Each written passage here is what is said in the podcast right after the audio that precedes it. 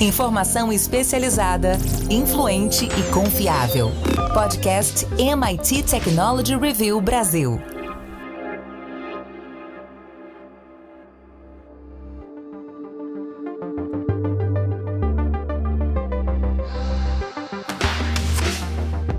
Olá, eu sou André Miceli e esse é mais um podcast da MIT Technology Review Brasil. Hoje eu, Rafael Coimbra e Carlos Aros vamos falar sobre a nossa edição mais recente, a edição Tecnofeudalismo que saiu do forno.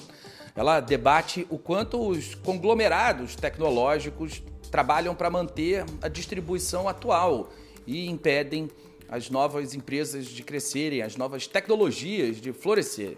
Ah, o quanto essas tecnologias ditas velhas devoram as novas. Gente também avalia uma outra perspectiva desse tema. O quanto a tecnologia ajuda a criar feudos na sociedade. A gente vai discutir a inteligência artificial em combate à democracia e também vamos refletir sobre como furar as bolhas. Mas, antes de começar, como de costume, eu quero lembrar que esse podcast é um oferecimento do SAIS Líder em Analytics e também te convidar para entrar na nossa comunidade, vai lá em www.mittechreview.com.br barra cine. Essa edição e todas as outras estão lá disponíveis para você ler. Carlos Aros, dá para dizer que existem essas muitas relações possíveis entre a tecnologia e a construção dos feudos? Ah, dá sim, né, André? É evidente que alguns pensadores vão discordar e aí vão buscar nas minúcias dos conceitos para é, fazer a distinção. Mas se a gente for olhar a construção do mundo que a gente está vivendo, cada vez mais é o que acaba acontecendo.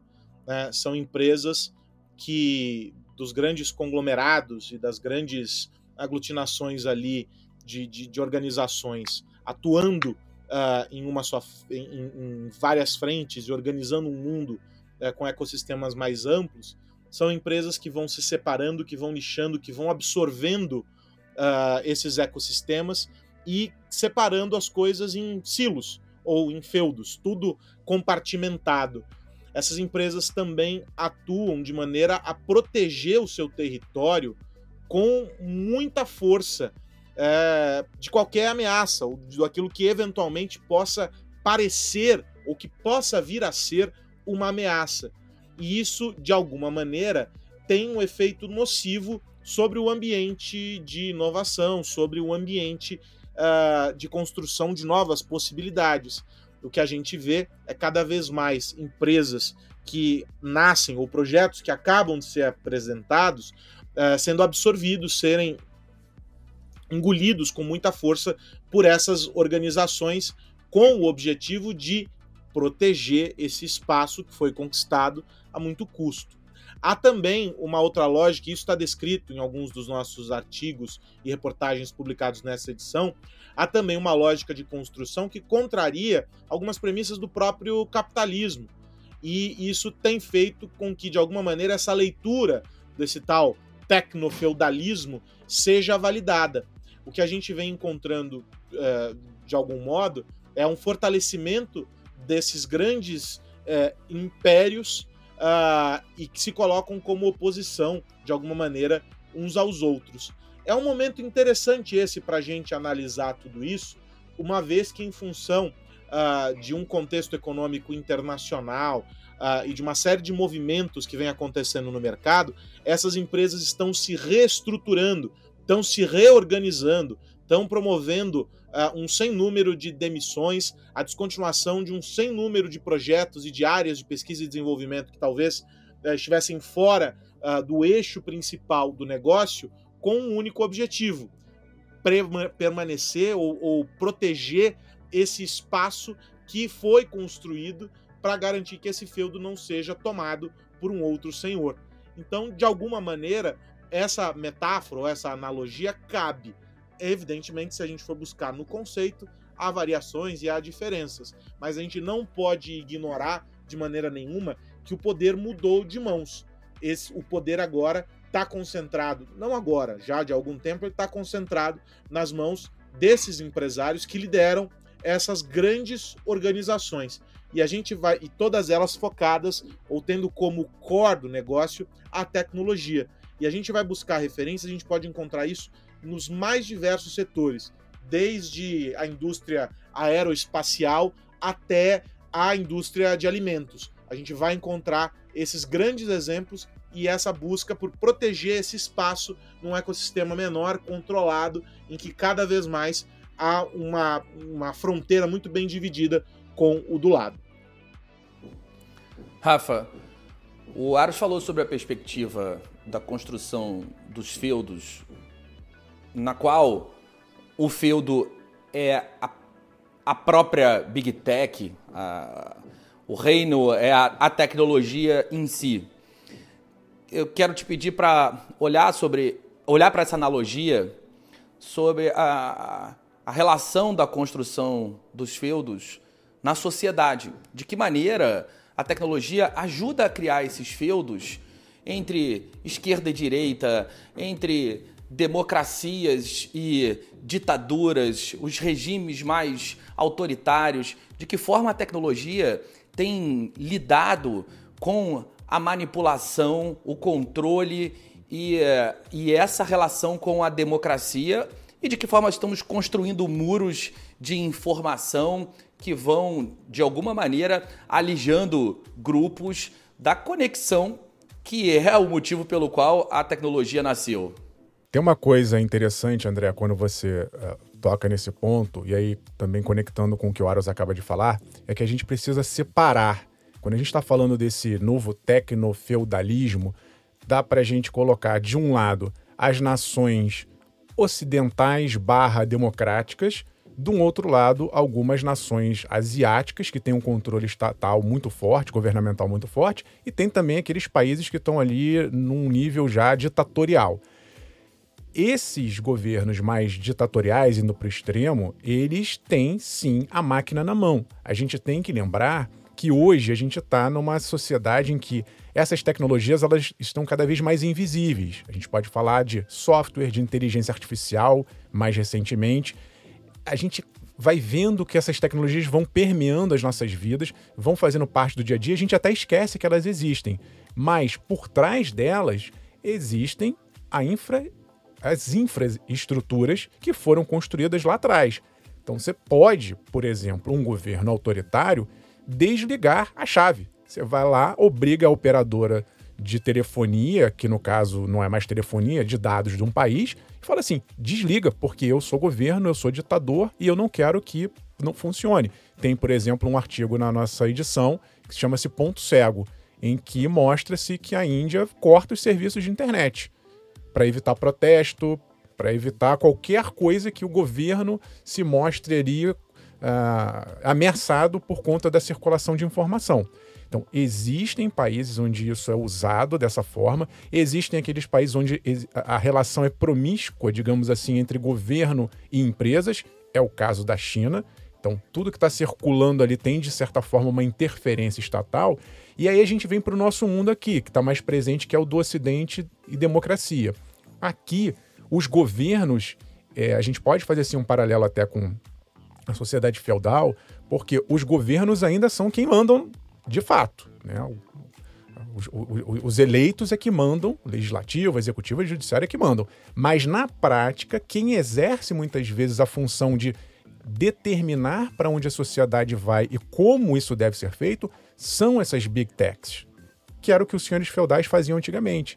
Tinham os monarcas, mas quem dizia para onde a gente ia para um lado ou para o outro eram, eram os senhores feudais. Então, é, essas big techs, como eu disse, elas estão cada vez mais fazendo isso em vários serviços, porque elas vão criando esses ecossistemas que envolvem pagamentos, que envolvem uh, diversos tipos de transações e produtos e serviços e de uma forma cada vez mais invisível, fluida, sem fricção. Isso vai fazendo com que a gente, se, se uma dessas big techs de repente some do mapa, a gente vai ficar na mão. A gente talvez não vai conseguir trabalhar, a gente talvez não vai conseguir se comunicar ou até se divertir, porque a nossa vida diariamente passa algumas vezes por uma dessas big techs. Então, eu acho que hoje, mais do que nunca, André, é importante que a sociedade ela tenha essa consciência. Eu não estou aqui demonizando, não é para ninguém deixar de interagir com essas big techs, mas a gente tem que entender o que isso, como esse ecossistema funciona.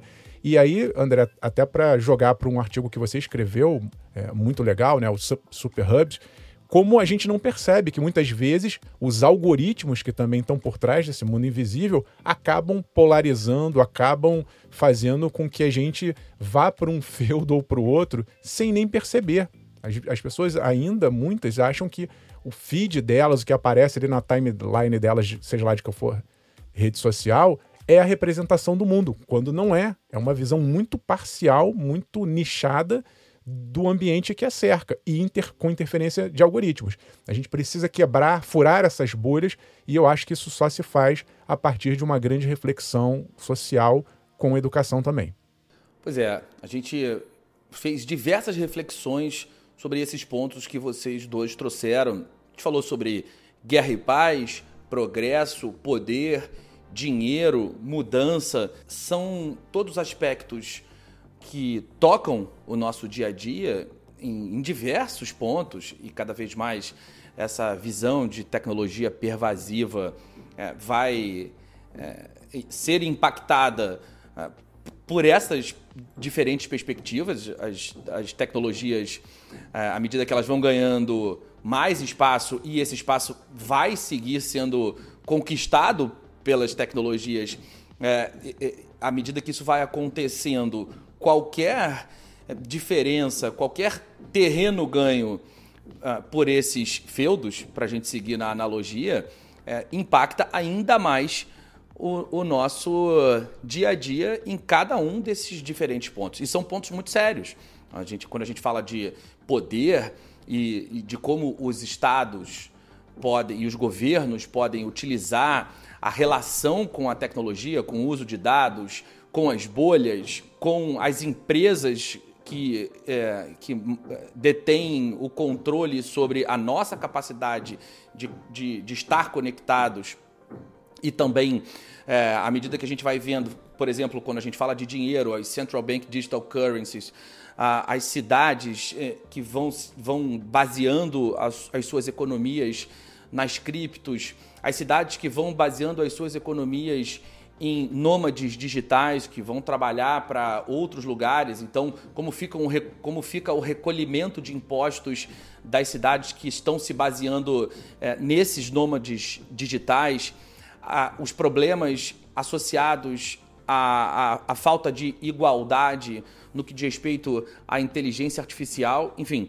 a gente é, vai construindo um cenário que é desafiador em diversas perspectivas e, evidentemente, o nosso trabalho é gerar essas reflexões para que os nossos leitores, a Technology Review, enquanto essa grande plataforma de suporte à inovação, e a gente vai começar agora a reforçar muito essa característica da Technology Review ah, de ser uma, uma grande plataforma, de dar suporte aos executivos que estão conduzindo a inovação nas suas corporações. Ah, nós somos, evidentemente, muito mais do que uma revista, um site, as nossas redes sociais. É, quando a gente entrega isso tudo, dando suporte a esses executivos, olhando para as pesquisas que o MIT faz, entregando os relatórios, entregando o conteúdo para que essas pessoas é, tomem decisões mais bem embasadas, é, essas reflexões são fundamentais para que a sociedade tire o melhor do que a tecnologia pode trazer e, evidentemente, minimize esse impacto negativo. E um belo exemplo disso é uma entrevista que eu faço com o Setor Zilevu. Aros, vamos falar um pouquinho sobre ela? Uma entrevista fascinante, André. Aliás, parabéns, porque é um, um cara novo, né? Tem 26 anos, com uma formação acadêmica impressionante uh, e que traz uh, motivações uh, pessoais para poder alcançar os objetivos ali que ele foi encontrando pelo caminho. Ele é um dos innovators under 35, né? Tá na lista uh, 2022 uh, dessa desse ranking aí uh, elaborado pelo MIT uh, e ele trabalha um sistema uh, que faz a interface um, humano, uh, máquina humano, humano computador, uh, com foco em viabilizar o tratamento para pacientes que tiveram AVC. E é muito interessante porque ele começa buscando uh, um caminho é, diferente daquele que ele construiu no fim de tudo. E aí ele acaba se tornando um especialista em user experience, um cara que pesquisa e que se debruça tudo isso, mas é, entendendo que ele podia trabalhar com foco na saúde. Ele começa pensando uh, na saúde, buscando essa graduação, uh, e termina na tecnologia, na pesquisa uh, dessas interfaces, em função do pai dele, que foi vítima de um AVC. Agora é muito interessante, né, André, a gente olhar essa caminhada dele e como ele vai buscar a tecnologia, e é um exemplo bem, uh, bem rico aqui, não só pelo êxito que ele tem, pelo tamanho que o projeto alcançou e pelas perspectivas que ele está construindo para a vida dele, mas porque a gente entende que cada vez mais as áreas todas da medicina, a comunicação, o direito, as engenharias, todas elas caminham para essa conexão com o entendimento dessa da visão do usuário, da visão da interface, de como fazer tudo isso se conectar ou se reconectar.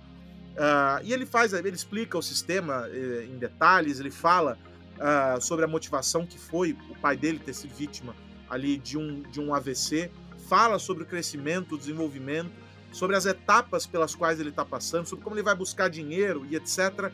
Mas no fim não é sobre o projeto em si. A ideia dele é que seja uma plataforma open source, boa parte do código ali que ele desenvolveu, ele quer que isso seja liberado para que as pessoas possam é, consumir, possam aprimorar, aplicar em outros projetos, mas é sobre a jornada dele e como ele parte uh, de um aspecto uh, da vida dele para ele entender como a tecnologia poderia resolver não só o problema do pai, evidentemente, mas de outras pessoas. E é fascinante. E aí tem um detalhe: ele não se candidatou à lista, né? Ele foi colocado lá uh, por amigos. O que é mais surpreendente ainda, nem ele achava que tinha potencial, né, com tudo aquilo, porque no fim o foco dele era só é, entregar o resultado e oferecer qualidade de vida para pessoas que enfrentam o mesmo problema que o pai dele. É uma história fascinante uh, e eu insisto, não é a tecnologia em si, mas é a jornada que ele percorreu e que ele está percorrendo usando a tecnologia e usando algo que hoje é o grande desafio para quem trabalha dentro desse contexto, que é promover uma relação cada vez menos é, ruidosa entre a máquina e os humanos. É uma entrevista muito bacana, eu recomendo de verdade. Ele é uma figura absolutamente fantástica e é, ajudou a quebrar alguns desses feudos a, partir da tecnologia. Primeiro, ele, ele vem de uma família de imigrantes ganeses e usou a tecnologia para é, romper essas fronteiras. A família foi para os Estados Unidos, é, foi inicialmente para a Califórnia, ele foi para para Nova York e aí tem que ler a entrevista para saber um pedaço da história. Depois ele usou a tecnologia para romper um, uma fronteira entre áreas muito distintas. Ele é um médico neurocirurgião que virou programador, que trabalha é, com user experience, enfim, também está ali quebrando alguns feudos importantes, muros de feudos importantes. É realmente uma pessoa é, que vale a pena conhecer. E você falou, você falou de Innovators Under 35, ele é um dos vencedores do prêmio americano. Vale lembrar que já já começam os nominations e as applications, as aplicações para o Innovators Under 35 Brasil. Nós vamos ter aí o ano inteiro de etapas qualificatórias. Então, para quem conhece pessoas fora da curva com menos de 35 anos ou tem menos de 35 anos e tem realizado coisas incríveis, vale ficar de olho no site, nas redes sociais da MIT Technology Review, porque já já as informações sobre como participar vão estar por lá. Rafa, estamos falando aí de progresso. A gente trouxe um outro ponto que foi a cidade onde o progresso parou. Que história foi essa?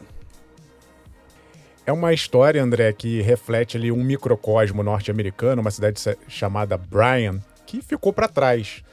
E, mas ela tem relação, acho que ela espelha muito do que acontece não só hoje nos Estados Unidos, mas em diversos países. A gente pode até fazer um paralelo aqui com o Brasil.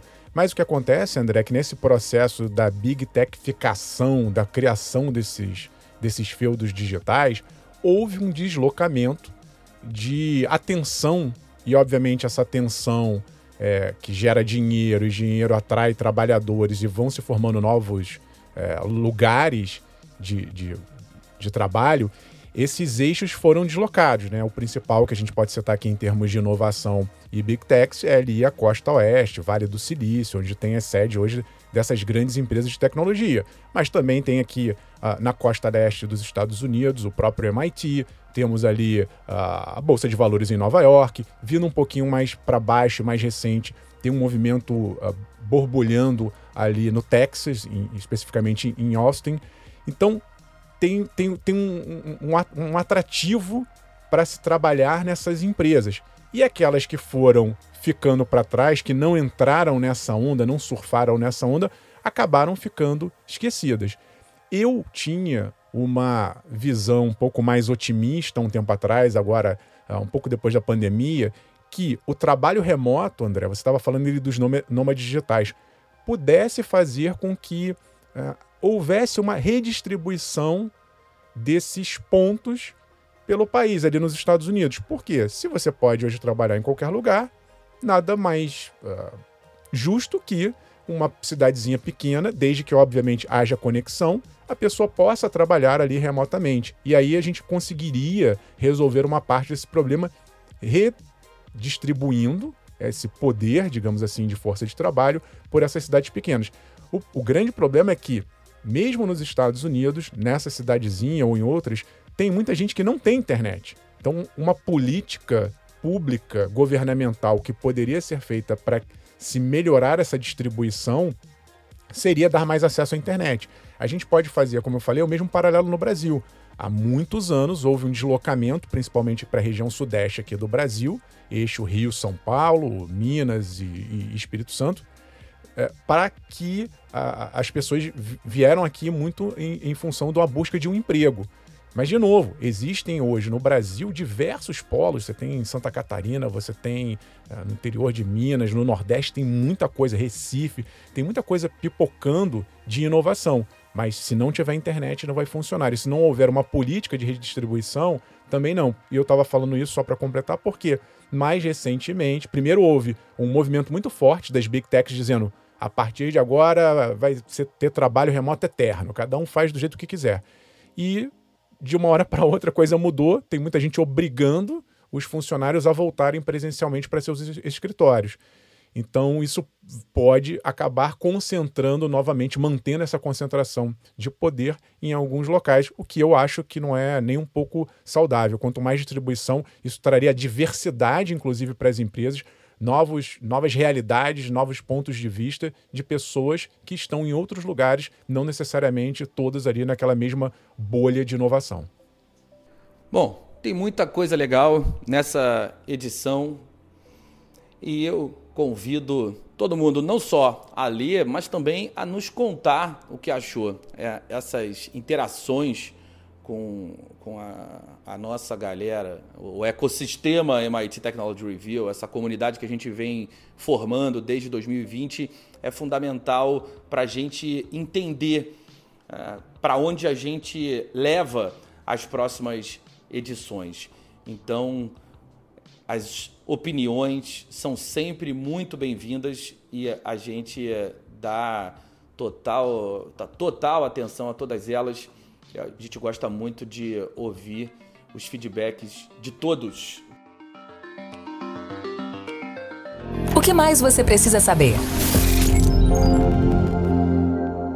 Vamos lá, agora virar a chave e quero saber, Carlos Aros, no que você vai ficar de olho essa semana. Ah, num anúncio recente, o CEO do BuzzFeed entregou uma carta para os funcionários dizendo que pretende fazer com que a inteligência artificial tenha um, um papel de destaque nas atividades não só editoriais, mas também nas atividades comerciais, projetos da empresa.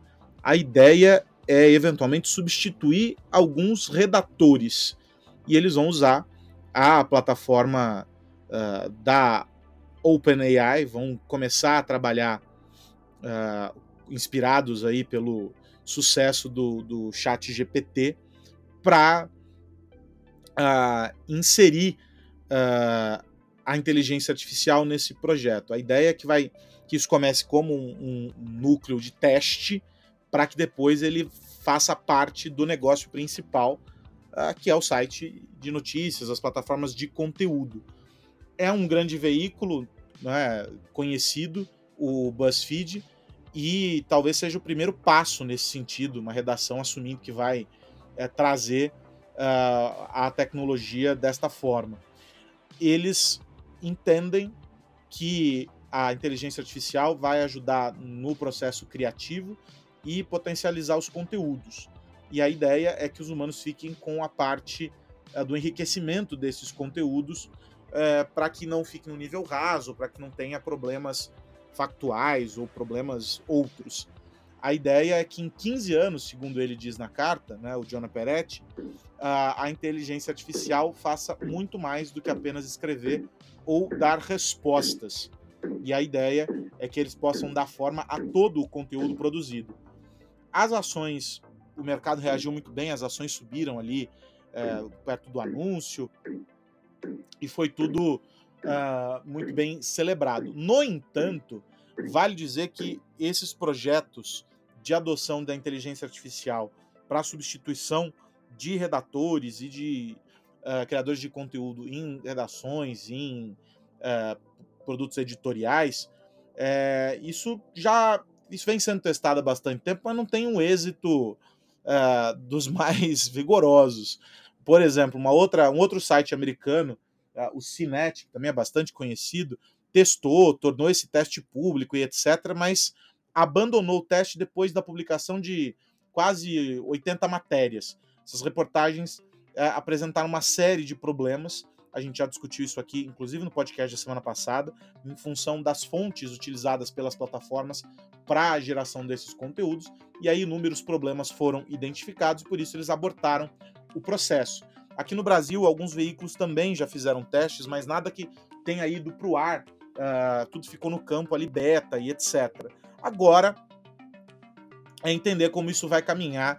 É polêmico do ponto de vista do mercado editorial, algo que causa entusiasmo do ponto de vista da adoção da tecnologia, e a gente tem que acompanhar. Vamos ver qual será o resultado desta nova fase anunciada pelo BuzzFeed. Agora que é inegável o fetiche que se tem hoje em dia pelo chat GPT, isso é. E você, Rafa Coimbra, vai ficar de olho no fetiche de quem, meu amigo? Rapaz, se essa moda chegar aqui na, na, na Technology Review, hein? Sei não, hein?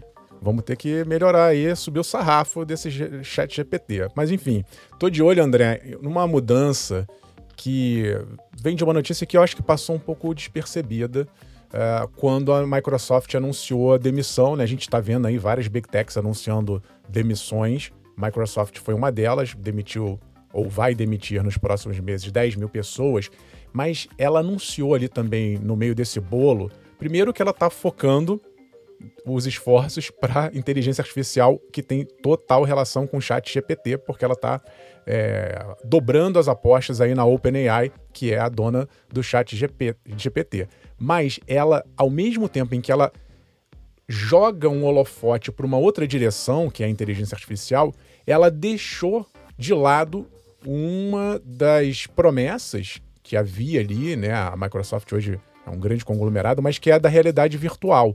A Microsoft, para a gente lembrar, ela tem ainda um dispositivo, o HoloLens, que é um dispositivo de realidade aumentada. Não era algo muito popular entre as pessoas, mas havia uh, não só empresas usando para trabalhadores ali criarem uma, uma tela a mais, uma camada adicional uh, digital. Chegou-se também a, a, a flertar com as Forças Armadas, com que os soldados, fazendo com que os soldados usassem o HoloLens, e a Microsoft tinha uma, uma divisão ali, que era como se fosse uma rede social que ela comprou uns seis anos atrás, chamada Outspace VR, que é nada mais do que uma rede ali social focada em realidade virtual, realidade aumentada. E ela vai desativar essa rede. O que eu estou dizendo é que, na prática, a Microsoft, na minha avaliação, está abandonando. Ó, tchau, realidades virtuais ou qualquer realidade mista, aumentada, está deixando isso para realmente focar em inteligência artificial. Isso, por um lado, abre espaço ainda mais para a Meta, que hoje tem um dispositivo mais avançado do mercado, e também abre agora um espaço para a entrada da Apple. Então, no, nesse mesmo momento, começam a surgir rumores, agora mais concretos ainda, de que esse ano é o ano em que a Apple vai anunciar o seu grande dispositivo. A Apple está trabalhando já há muito tempo em parceria com a Sony, e a Sony a gente sabe é uma gigante tecnológica, então quem está cuidando do hardware é a Sony. A, a, a Apple está buscando parceria de conteúdo não, ela quer não só jogar o conteúdo dela hoje da Apple TV, mas ela, por exemplo, quer colocar conteúdo da Disney no, no, no dispositivo dela. Mas vai ter que lutar muito para fazer com que isso seja algo consumível, porque estão falando que o dispositivo da Apple vai chegar em torno de 3 mil dólares, o que é uma fortuna, e é o dobro do dispositivo hoje mais moderno que existe da Meta, que custa 1.500. De qualquer maneira, vejo aí essa mudança é, no tabuleiro do jogo das realidades aumentada, virtual e mista. Meus amigos, antes da gente ir, quero lembrar que esse podcast é um oferecimento do SAIS. Dizer que se você quiser ler essa nossa edição mais recente, a edição Tecnofeudalismo, ela está lá no nosso site e no nosso aplicativo disponível para os assinantes. Carlos Aros, até a semana que vem. Até a semana que vem, André Miceli, um abraço para você, para o Rafa, para quem nos acompanha e a forte recomendação para que acessem esta nossa nova edição, porque tá supimpinha. Até a semana que vem. Rafa Coimbra, grande abraço. Abraço, André Ares e a todo mundo que nos ouve. Convido o pessoal para dar um pulo na nossa aba Eventos. Esse ano tem muito evento acontecendo. Dia 9 vai ter um muito legal, onde a gente vai falar sobre os caminhos para tecnologia responsável. Até semana que vem. Meus amigos, semana que vem a gente se encontra por aqui. Tem mais podcast da MIT Technology Review para a gente falar sobre tecnologia, negócios e sociedade. Um grande abraço. Tchau, tchau. Você ouviu o podcast MIT Technology Review Brasil, apresentado por Tech Institute.